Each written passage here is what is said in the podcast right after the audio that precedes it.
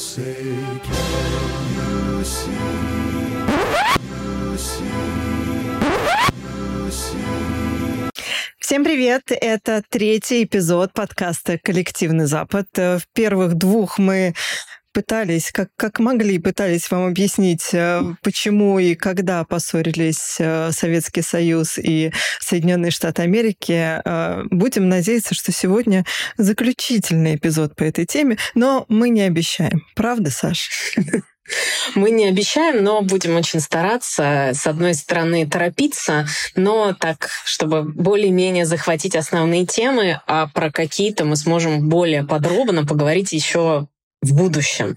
Но в любом случае общее представление о том, что происходило в, с 50-х годов, ну то есть на протяжении холодной войны, может быть, исключая э, Горбачева и э, исключая э, Горбачевскую перестройку, но, по крайней мере, в самые пиковые моменты холодной войны мы сегодня как раз и поговорим. Ну, про Горбачева, мне кажется, мы фактически можем отдельный даже, наверное, выпуск какой-то записать, да, потому что это вообще вот такого размера тема, конечно, и отношения к нему это тоже просто вот.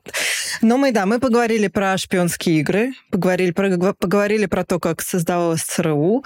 А, Я думаю, что мы на мгновение вернемся в сегодняшнем выпуске в сороковые, потому что Саше очень хочется один фрагмент э, показать. Да, но, в общем, в основном в этом выпуске мы про Карибский кризис. В основном Карибский кризис, но прежде чем переходить к дра- драме, э, хочется про культуру немного сказать и про образ э, вообще э, России, образ США в кино в том числе, э, потому что э, довольно-таки известный фильм уже, когда Фрэнк Синатра был звездой, э, он э, участвовал в одном из фильмов э, голливудских, где он поет очень черные. А, то есть ты решила Э, прям с поёт- козырей зайти с самого начала. Правильно, хорошо, давай. Как люблю вас, как боюсь вас. Да, совершенно замечательно, э, очень здорово, но, конечно, э, несколько С некоторым своеобразным произношением. языка. Своеобразным произношением несколько, но мы говорим про 47 год. Э, Мы говорим про уже произнесена фултонская речь, уже телеграмма Кеннона ушла в Госдеп. И, соответственно, в США уже дело постепенно будет переходить к макартизму. Ровно в тот момент, когда снимался фильм в главной роли с э, м, Синатрой, э, в этот же момент э, в вот 46-47 году в советской пропаганде возникает новое определение США. Э, Они начинают э, разговоры вестись о реакционных кругах в США, и э, которые, ну, собственно говоря, США обвинялись в антисоветской политике в 47-48 в журнале «Крокодил», э, ровно в Разумеется, тот где момент, еще? когда Конечно. да, начинают выходить карикатуры, статьи, фильетоны про США, э, и начинает рисоваться вот этот вот образ врага рисоваться в прямом смысле слова. Возникают эти картинки, возникают стихотворения в том числе, вот это все возникает, а потом в литературной газете, э, известной и сейчас э, своей определенной позицией. А Вот э, 20 сентября 1947 года выходит открытое письмо советских писателей, где уже, в общем, произносятся такие резкие очень слова, э, а именно «разве не родственны фашизму призывы к новой войне, доносящиеся к нам из вашей страны?» А, Это открытое письмо советских писателей, э, которое имело довольно-таки серьезный ход в США, но нужно сказать, что и литераторы американские тоже не остались в долгу скажем так, а, с, в США с, с некоторым запозданием в сравнении с Советским Союзом, но, тем не менее, в популярном американском журнале а, выходит спецвыпуск, который называется «Разгром и оккупация России 1952-1960». Кто же ее оккупирует, прости? Вот э, на обложке как раз изображен американец на фоне карты оккупированного Советского Союза эм, и подпись «Анонс войны, который мы не хотим». Ну вот, собственно говоря, э, Саш, ну это, это вот том... из ниоткуда такое разве взялось? Не из ниоткуда. Это, это взялось все из того, что мы обсуждали в прошлом выпуске. Как раз. двух, я бы э, сказала даже. Да, в предыдущих двух в действительности, но в основном это переход к макартизму, это опасение относительно того, что Советский Союз все равно заинтересован в той самой мировой революции, это опасение относительно того, что э, вот эти все шпионские скандалы, которые происходили, э, что действительно могут действовать шпионы на территории США, э, это... Но это, знаешь, это слишком отдаленно можно назвать оккупацией. Конечно, нет, ну, нет, это вот все, что описано, такое это чисто фантастическое. Прям совсем, да. Нагнетание, более того, Кеннон, который мы упоминаем, мне кажется, уже каждый день. Биографическую он... справку повесим, да он э, был озадачен, мягко скажем, он был даже, я бы сказала, разозлен этой публикацией. Он считал, что эта публикация про оккупацию Советского Союза э, опасна для отношений э, Советского Союза и США. И он считал, что это ответ как раз на его статью в Foreign Affairs. Помнишь, э, мистер Икс? Да, конечно. Подписанная мистер Икс. Вот. Да. Именно. И э, ему казалось, что нельзя допускать таких публикаций. Э, вот, э, собственно, начинается эта статья, начи, точнее, начинается этот журнал вообще с таких слов. Э, Третья мировая война начнется, когда Сталин ошибется в расчете рисков, предполагая, что США не станут поддерживать Тита после начала агрессии советского блока в Югославии. США объявляют войну, к ним присоединяются основные члены ООН. Начинается массированная атомная бомбардировка СССР. Вот такое что-то очень неблагостное совсем. Страшное, страшное, конечно. И заканчивается это тем, что боевые действия прекращаются, когда СССР превращается в страну, охваченную хаосом и внутренними восстаниями. Войска ООН начинают оккупационное управление в странах-сателлитах и в Украине. В Москве создается United Nations Temporary Occupation Command, временное оккупационное командование ООН. Текст был при этом проиллюстрирован знаменитыми художниками американскими. И вообще это был очень популярный журнал. Э, конечно, после такого, после такого вот э, откровенного э, выпада, скажем так, Советский Союз не мог остаться в стране, не мог этого не заметить. Но тут есть тема, которая актуальна во все времена. Свобода слова. Когда заканчивается свобода слова американская? когда, когда это превращается уже в политическую какую-то деятельность. И поэтому вот, э, конечно, Советский Союз считал, Советский Союз, который контролировал все, что происходит на своей территории, ни один журнал не мог выйти без цензуры. Э, конечно, вот здесь происходит раскол в понимании того, что при всем недовольстве такого высокопоставленного, например, чиновника, как Кеннон и других чиновников Госдепартамента, журнал мог выйти. Никто не мог остановить выход журнала. Ну, потому что это же свобода слова. Конечно. Попробуйте только. На вилы поднимут. Абсолютно. Да. Абсолютно, это совершенно невозможно. И в целом в Голливуде все-таки вообще в культуре э, были очень острые иногда углы э, в отношении э, Советского Союза, в отношении восприятия Советского Союза, даже в тот момент, когда, казалось бы, политика достаточно миролюбивая.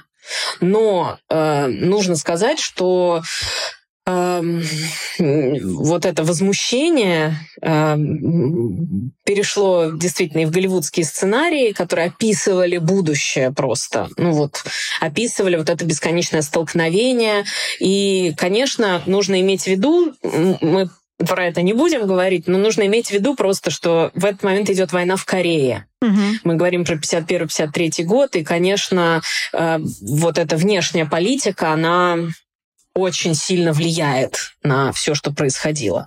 Но следующим этапом таким очень ярким этапом, конечно же, был Карибский кризис, безусловно.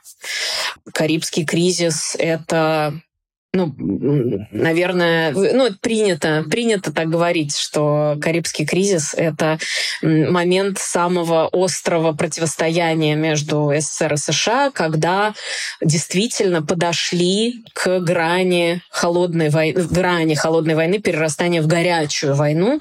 И это действительно так. Э, действительно, это после революции на Кубе Советский Союз понял, что та самая мировая революция, Маркс все-таки, видишь, он бродит все время у нас где-то, он забродил опять, Маркс.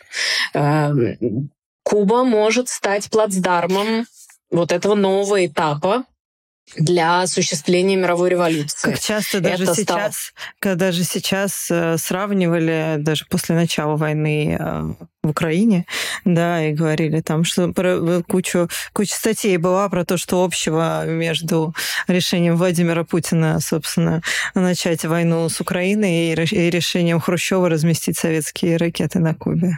Именно, именно. Это так, так оно и есть. Но вот э, разговоры про подлетное время, э, про то, что э, опасаются все размещения ракет в странах Балтии, и поэтому хотят какую-то буферную зону создать, э, подлетное время, которое уже там исчисляется минутами, ну, точнее, даже да. там одной минуты или меньше. Вот, вот это якобы было основным, э, основной причиной э, действительно начала, вот я как могу сказать, как Карибского кризиса, но и в принципе э, буферная зона вокруг Советского Союза создавалась, вот эти страны-сателлиты, страны Варшавского договора.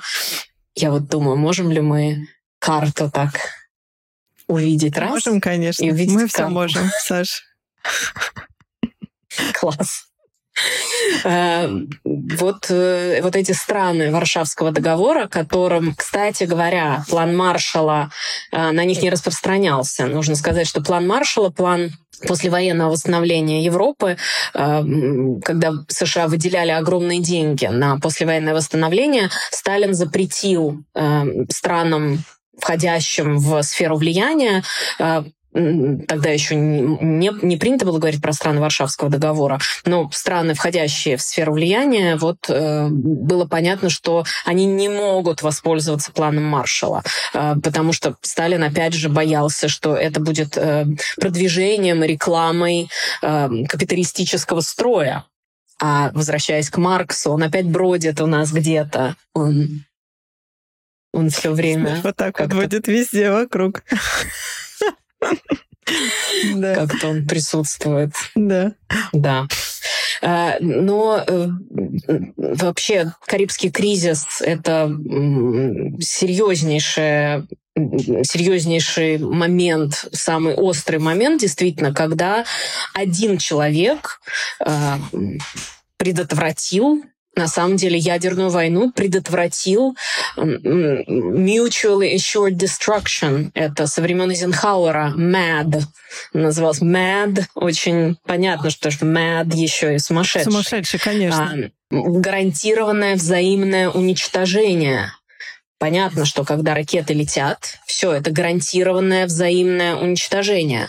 В 1962 году американцы рассчитывали, что количество советских ракет, которые могут поразить США, э, уничтожат практически всю территорию США в случае, если ракеты будут размещены на Кубе. И не нужно здесь уже э, тех э, картинок, которые э, публикуют или публиковали российские уже СМИ, российские службы, когда показывали, какое подлетное время у каких, значит, новейших российских разработок. Тогда этих картинок не было, но было очевидно, что в случае размещения советских советских ракет на Кубе. Эм, там ситуация становится критической. А, нужно сказать, что, кстати говоря, когда отправляли советские э, войска на Кубу, когда 42 тысячи человек и ракеты малой дальности должны были быть размещены на Кубе, солдат, срочников, которые туда отправлялись, им выдали зимнюю форму Казалось бы, нет вроде WhatsApp, нет сообщений, но им выдали зимнюю форму. Называлась операция «Анадырь». Они должны были как будто бы отправляться в Анадырь. Отправ... Э, значит, операция Анадырь, и вот эти солдаты вместе с в охапку с валенками угу. отправились на Кубу. Слушай, вообще удивительно, и... конечно. Неужели, mm-hmm. неужели, хотя я читала довольно-таки много научных статей, я а, как-то даже беседовала с прекрасным историком Владиславом Зубаком, который рассказывал подробно, подробно про Карибский кризис, а, будто бы Хрущев даже не просчитывал шаги, что может случиться, если они это сделают. Как будто бы об этом он даже не подумал ни на секунду, что какой может быть ответ Соединенных Штатов Америки, если они все-таки доберутся до Кубы и разместят там свои ракеты. Если валенки дойдут до Кубы. Ну, если, я говорю, если, конечно, да. Э, но действительно не верили, что это возможно вообще. Не верили, что может быть, э, что это каким-то образом получится сделать. Потому что вообще американская система тревоги уже находилась там в, на высоком уровне, а в тот момент, когда советские войска достигли уже э, территорию Кубы, это быстро выяснилось благодаря аэрофотосъемке, уже перев... были переведены в высший уровень э, DEFCON. Это уже максимальный уровень опасности и подготовки к ядерной войне. Ну, конечно. Конечно, невозможно было себе представить, что это удастся сделать. Они ожидали, советские войска ожидали каких-то перекрытий, советские войска ожидали какого-то ограничения в любом, своего передвижения. Но нет, вот оказалось, что Вообще, ты знаешь, невольно, Можно? невольно, конечно, я понимаю, что это очень примитивная логика, да, но невольно проводишь параллели. Там, значит, Хрущев собирает свой президиум и говорит просто приказом, значит, мы делаем вот так вот, и там только один человек, если я не ошибаюсь, пытается как-то заикнуться о том, что а вот что там, что американцы, как американцы, а по факту все, все, значит, подписывают бумажку и вот именно. Все подписывают бумажку, но нужен Что-то напоминает. Герой.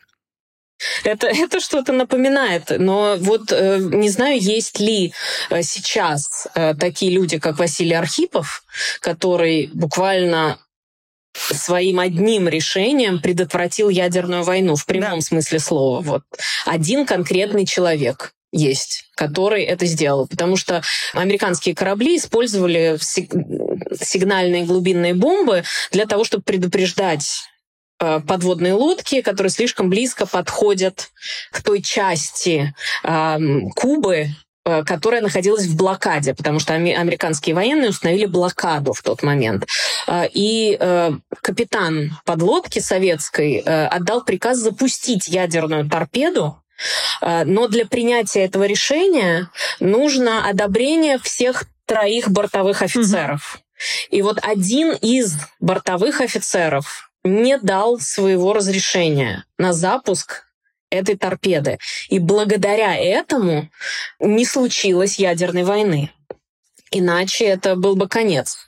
И буквально на следующий день уже Хрущев принимает предложения Кеннеди, которые были озвучены, и это заканчивает Карибский кризис. Но в действительности Тут не шутка, что мир был на грани. И, конечно, это было все, как ты понимаешь, это все было в полной секретности. Конечно. Никто ничего не знает. Также вот, наверное, и мы очень многого не знаем из того, что э, сейчас происходит. А, и понятное дело, что теперь уже политика требовала какого-то э, какого дружественного шага и ослабления некого. Э, и там уже 70-е, если мы говорим про 70-е годы, это уже договоры по ПРО, по противоракетной обороне. Но возвращаясь к образам, конечно, образы э, образ врага, он чуть-чуть начал смягчаться. Он чуть-чуть начал как-то становиться... А с чего вдруг, Саш? Милее. Ну, потому что поняли, что все, все, может быть, действительно ядерная война, надо как-то чуть-чуть успокоиться немножко прийти в себя. Как-то благодаря культуре, благодаря гастролям различным, благодаря фестивалю молодежи и студентов. Первый международный фестиваль молодежи и студентов, который прошел в Москве, который показал, что не все американцы и не весь коллективный Запад шпионы и спекулянты. Не все. Не все. Есть, конечно, что но да. Не все хотят уничтожить Советский Союз. Есть дружественные, интересующиеся люди, которые хотят изучать Но страну, это была видимость хотят... такая. То есть это была об- оболочка вот такая создаваемая а просто. Ну или, или нет. Или на полном серьезе они как-то решали это смягчить. При всей своей эксцентричности, я думаю, что Хрущев отдавал себе отчет в том, что гарантированное взаимное уничтожение это не совсем то, к чему стремится партия Ленина сила народная. И хоть э, борьба э, бесконечная, она должна происходить с этими проклятыми капиталистами, но тем не менее все равно оттепель какая-то должна произойти. И оттепель происходила как внутри, так и вовне. То же самое в США. Другой взгляд, другой взгляд на Советский Союз. Понимание, что не может быть постоянное давление, э, не может быть невозможно отделиться полностью и ждать, что оно там само все развалится, потому что оно все двигается в разных направлениях в мире.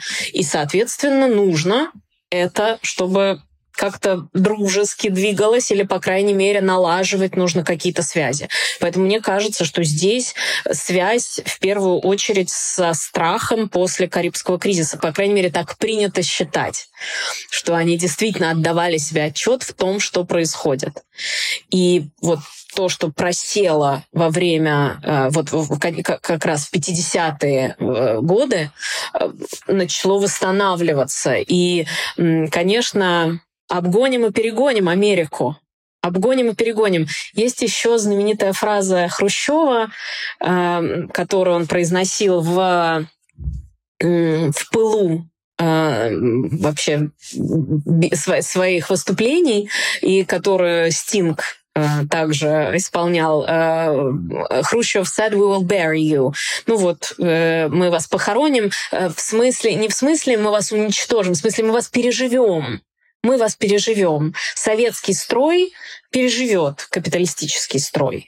А, может быть, это действительно не связано исключительно с гарантированным взаимным уничтожением, потому что оно гарантированное взаимное.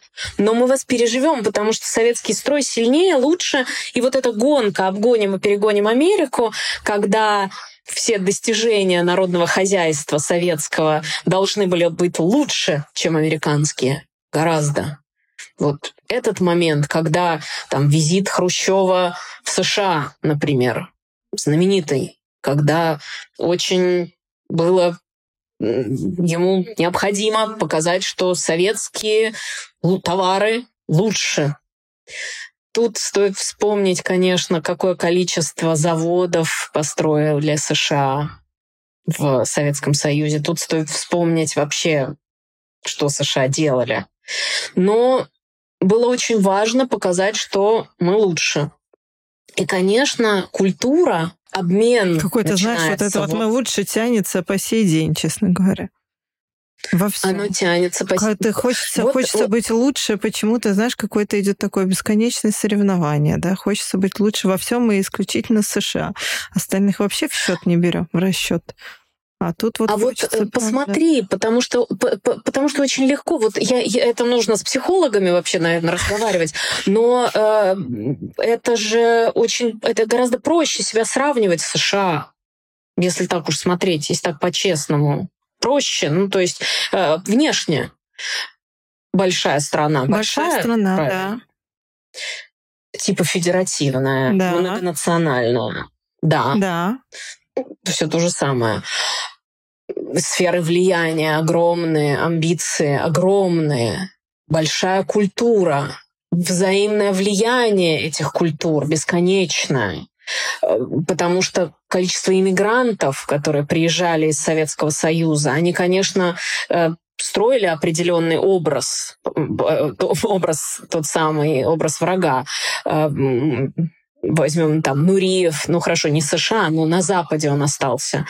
Потом Барышников, это уже мы про 70-е годы говорим. Все, что касается вот этого, вот все равно Это все про культуру, да про культуру. я все да, Да. да, да. Ну, я, да, я, я тут я сбиваюсь все время, меня все время культура куда-то тянет, но вот себя сравнивать проще. И э, это глубокие связи, очень глубокие связи, которые существуют на таком глубинном историческом уровне в действительности, они э, вот казалось бы, можно было бы, наоборот, быть друзьями очень хорошими. Можно было бы... Но это уже больше на какие-то совместно- родственные связи похоже, я тебе могу сказать. это какой-то dysfunctional family, что-то что в этом духе, Да. какая-то вот что-то какая-то сейчас я я как из того мема про смотря какой fabric, какие details, А, вот э, такая дисфункциональная семья, назовем это так. А, Вот из-за огромного глубокого взаимного влияния, вот мне кажется, это и происходит, потому что действительно исключительно по размеру, исключительно по количеству населения, исключительно по географическому положению даже. Я имею в виду географическому э, не в смысле общему, естественно, оно не общее, но по тому, что э, много часовых поясов, э, много э, видов природы, скажем так, очень много всего сконцентрировано, полезные ископаемые те же и все прочее. Все это заставляет на разных уровнях себя сравнивать именно с США, то есть Советский Союз, Россию, США, Советский Союз, США, Э, потому что проще, ну, например, там на- нам с тобой просто друг друга сравнивать, там цвет волос, возраст примерно одинаковый, там какое-то э, понимание мира примерно одинаковое, ну, друзей много общих, там все такое прочее. Гораздо сложнее себя сравнивать с кем-то, э, с кем мало общего, мне кажется. Ну, это такие же часто, часто сравнивают эти отношения к, со, с отношениями там, младшего брата и старшего брата.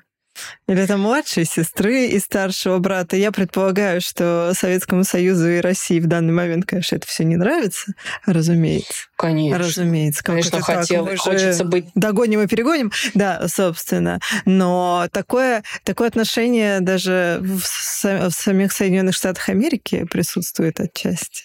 Что вот, ну, как-то так, знаешь, снисходительно, кажется, все время смотрят на выходки России. Ну, это действительно где-то очень далеко. Во-первых, это Россия, она где-то далеко находится, но страх перед ядерным оружием, вот тоже наличие ядерного оружия, это же тоже объединяет. Э, Такое объединение, конечно, специфическое, такое созависимость очень больная. Но это же тоже своего рода объединение, это же тоже можно сравнивать. И поэтому гонка вооружений, она не даром гонка вооружений.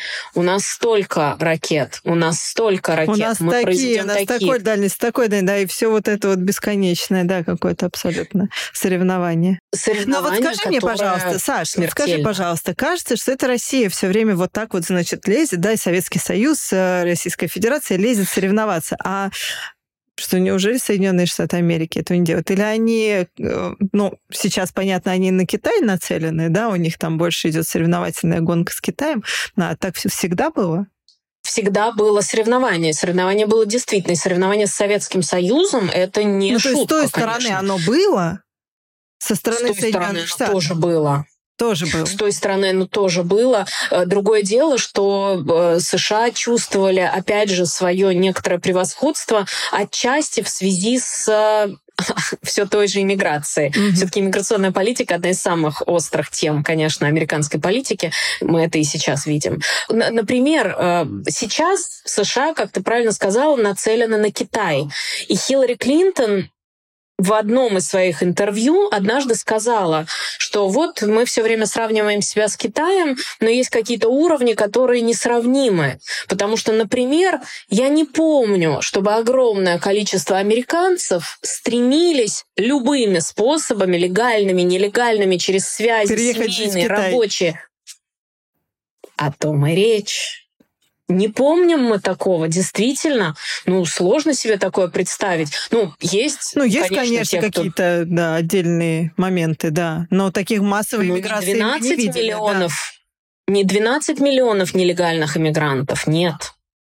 Совсем нет. Ну, разные цифры называются сейчас уже больше, называется там эм, до 15 миллионов нелегальных иммигрантов, называются такие цифры. Мы, не, мы такого не помним. Как стремились попасть в США в советский период, как стремились попасть на Запад э, в советский период. Э, Как, как известно, еврейская жена — это не роскошь, а средство передвижения. Это был единственный шанс для того, чтобы попасть на Запад, для того, чтобы попасть в США. Репатриация в Израиль, получение израильского вызова. Это единственный шанс для того, чтобы попасть. Это уже 70-е годы. Это мы уже говорим про 70-е годы в, в- в основном. И Тут вспоминается, конечно, Сергей Довлатов и его все произведения, э, которые уже прошу заметить, написаны во многом были в США. США, да. В- Заповедник знаменитый, заповедник про то, как жена уезжает на Запад. Он написан в Нью-Йорке в 83 году, закончен в Нью-Йорке в 83 году. Это все было написано, и нужно сказать, кстати говоря, что я тут уже немножко в 80-е забегаю. Все, что мы знаем Довлатова, это все было издано в, В Америке, м, да. в США. Мгм. Все абсолютно. Э, И а, а тогда, в 70-е годы, это очень тяжело было э, выбраться оттуда. Практически невозможно. Практически никак. Это было нереально. И желали этого, и всячески хотели этого. Но мы знаем, что скорее высылали. Ну, то есть, например, мы берем Солженицына, которого выслали, и часть его произведений написано в США, написано в Вермонте. Мы берем других всех высланных э, деятелей культуры и там поменяли хулигана на Луиса Карвалана и всякие прочие обмены э, тоже в том числе. Эм, Бродский, которого выдавили из страны. Вот, я не знаю, нужно а, тоже... Это это все про образ э, не врага, но образ Советского Союза в США, э, который рисовался деятелями культуры как раз, которые переезжали, потому что, ну, израильская иммиграция, она была разная очень, потому что это же исключительно по национальному признаку, не по политическому. Политических как раз не, не, не, не выпускали, политические сидели в отказе. А 70-е годы застой, крутой застой, когда никакой надежды нет, нет никакой надежды на изменение. Единственный способ — это репатриация в Израиль. А, Это никаких виз, никакой возможности выехать. Ну, либо нужно быть э, Барышниковым, э, для того, чтобы можно было э, остаться на Западе во время гастролей. Нужно сказать, Получить что визу талантов. получить визу талантов или репатрироваться в Израиль. Да. Все проходили уже каким-то образом. А, И поэтому это ничего нового здесь нет. А, После переезда в США очень многие разочаровывались, очень многие советские граждане разочаровывались в США. Э, И это тоже Довлатовская цитата. Довлатов в своих произведениях писал, что вообще для советских людей есть большая проблема в США. Проблема со свободой Вообще со свободой? То есть ее слишком много или что? Получается, что так. Тут Довлатов пишет «Свобода как луна». Она безучастно освещает путь и хищнику, и жертве. Свобода очень сложная для советского человека, ее сложно воспринимать. Поэтому очень многие мигранты из Советского Союза, ну, часть мигрантов Советского Союза, в общем, были разочарованы в том, что они увидели. Потому что за железным занавесом образ США среди диссидентов как раз рисовался гораздо более радужным, чем он был в действительности. То же самое происходило и в США, ровно то же самое. Образ СССР среди диссидентов, но американских, они не называются диссидентами, мы не можем их так назвать, это оппозиция. Среди оппозиции действующей власти рисовался гораздо более радужным, чем он был на самом деле. Казалось, что социалистический мир гораздо более честный, гораздо более открытый, гораздо более понятный, чем он рисуется американскими СМИ. Американская вот свобода взаимная... в их представлении бывает и такая идеальная, ну какая-то идеальная картинка совсем. А то, что свобода, она, в принципе, как правильно Довлатов сказал, может освещать путь как одним, так и другим, это а, ну, не представлялось как-то заранее нужно сказать, что э, в целом э, и сейчас есть такие исследования, которые говорят о том, что американцы в большинстве своем чувствуют себя очень несвободными на самом деле. Им кажется, что на них давят со всех сторон а россияне очень многие чувствуют себя гораздо более свободными, чем американцы. То есть вот в этом есть тоже э, такое противоречие абсурдное. Конечно, в период Советского Союза было понятно, что железный занавес отделяет, э, и вот есть эти ограничения физические, но все равно вот э эти представления о другой стороне, а, они формировались несколько фантастическим образом. Ну, это вообще какая-то, мне кажется, отдельная тема для подкаста «Американская свобода» и «Российская несвобода», если так можно сказать. Да, да. да когда американцам казалось, что в Советском Союзе можно быть более свободными. Не странно ли это? Но, э, но это в рамках американской свободы слова. Так можно говорить, об этом можно говорить впрямую. И, и опять же, период макартизма, вспоминаю, про который мы уже говорили, да. это одна из темных страниц американской истории. Но э, возвращаясь к Довлатову и возвращаясь к, в, в конец 70-х годов, уже после вообще внутренняя политика США в этот момент тоже переживает свой своеобразный кризис. Это мы говорим про уже закончилось война во Вьетнаме, и вроде бы отношения, уже разрядка вовсю идет в отношениях с Советским Союзом, но тут происходит новый интернациональный долг э, Советского Союза возникает вдруг 79 год. Это ввод советских войск в. В Афганистан. Угу. И мы, конечно, об этом много вспоминали э, в связи с Олимпиадами, в связи со всем, потому что бойкот Олимпиады 80-го года. 80-й год виделся как новым фестивалем молодежи и студентов, с которого мы с тобой начинали как раз. Тогда, в хрущевские времена, это должен был быть э, фестиваль, который бы показал Советский Союз миру, и а благодаря этому советские люди увидели, э, что иностранцы не опасны, опасны, не так опасны, по крайней мере. Э, Олимпиада 80-го года виделась тоже для Советского Союза как такая витрина. Но она не удалась таковой, потому что действительно произошел бойкот в связи с вводом советских войск в Афганистан. И 80-е годы можно разделить на две части до Горбачева и после Горбачева. Но вот 82 год, например, это один из таких мрачных периодов э, советско-американских отношений. И в тот момент как раз маленькая девочка, десятилетняя э, Саманта Смит, отправляет письмо генсеку Андропову, где она пишет, «Дорогой уважаемый мистер Андропов, меня зовут Саманта Смит, мне 10 лет. Поздравляю вас с вашим новым назначением. Я очень беспокоюсь, не начнется ли ядерная война между Советским Союзом и Соединенными Штатами. Вы за войну или нет?» Андропов ответил развернутым письмом, нужно сказать, в котором заверил Саманту, что советские люди хотят только мира, и пригласил девочку в Артек, и Саманта с родителями. В 83 году она же вроде как да, туда даже э, направилась, э, чтобы изучить, что Советский Союз не несет, э, не желает зла остальному миру, или как-то примерно так. Именно так. И это стало таким моментом для того, чтобы использовать это с двух сторон, опять же, для разрядки отношений. Казалось бы, это, ну, это слово вроде как использовать нельзя, но по всему миру следили за каждым шагом Саманты. Москва. Следили за тем. Ленинград. И что еще? И Артек, разумеется. Да. Все везде подробно описывалось. Саманта Смит, все. И даже после этого она, она, конечно, стала супер знаменитой, и ей предложили сделать шоу, естественно, на американском телевидении.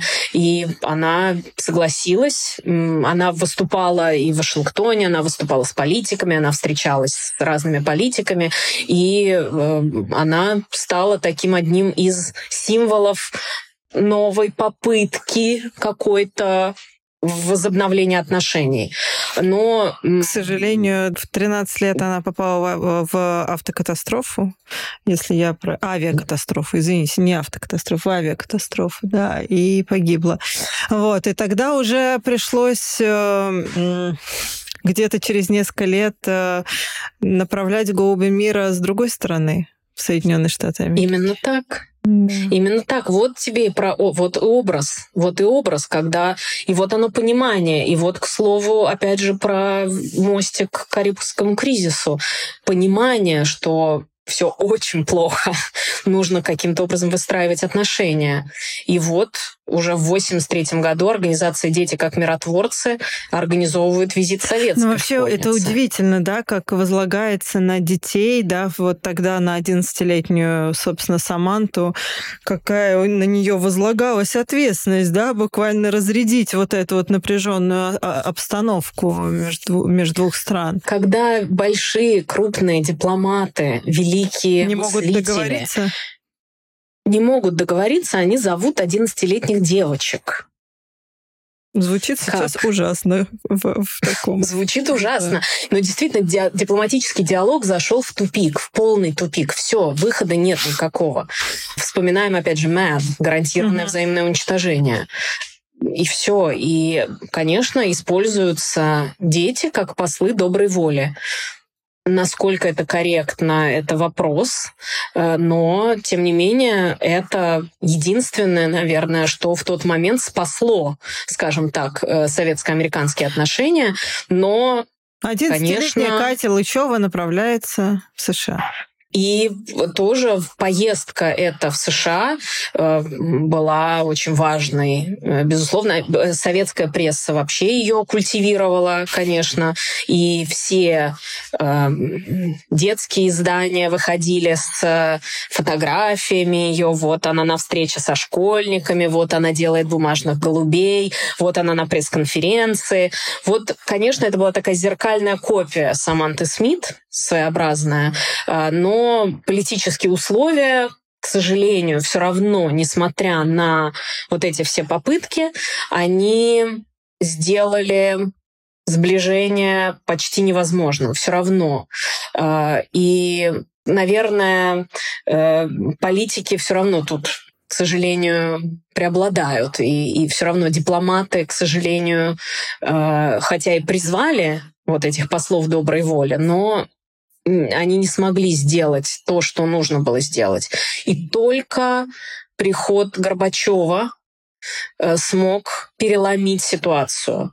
Потому что в тот момент и в США тоже э, находился лидер, который мог быть достаточно свободным, потому что у него была огромная поддержка публики, э, Рональд Рейган. Мы говорили в прошлый раз, что он получил большую поддержку а, американских спецслужб, потому что во время макартизма как раз э, давал информацию ФБР про симпатизантов Советского Союза среди голливудских актеров. Да, да, да. Э, это действительно было так, но очевидно, что у Рейгана были политические амбиции очень рано, он просто не мог никаким образом их выразить. И поэтому он сотрудничал, вот, он не постоянно сотрудничал, но просто в тот момент, когда макартизм был развит, вот вот он получал э, такие просьбы от ФБР и действительно пред, он предоставил какое, какое-то количество информации. Но вот э, если мы говорим про действительный, э, действительное разрушение этого образа врага, это, конечно, приход э, Михаила Горбачева и их встреча с Рейганом и шутки Рейгана, и их прекрасные отношения, их личные отношения, а, которые сыграли важнейшую роль. И роль личности в истории такова, что нам нужно будет поговорить про Михаила Сергеевича отдельно. Но это уже совсем другая история, да. Да, это уже совсем другая история. Подписывайтесь на канал «На двух стульях», ставьте лайки нашему подкасту «Коллективный Запад», слушайте его везде, где только можно, на всех платформах. И, разумеется, на платформе «Эхо» непременно. Ссылки вы найдете в описании к этой трансляции. Спасибо и до вторника. Спасибо.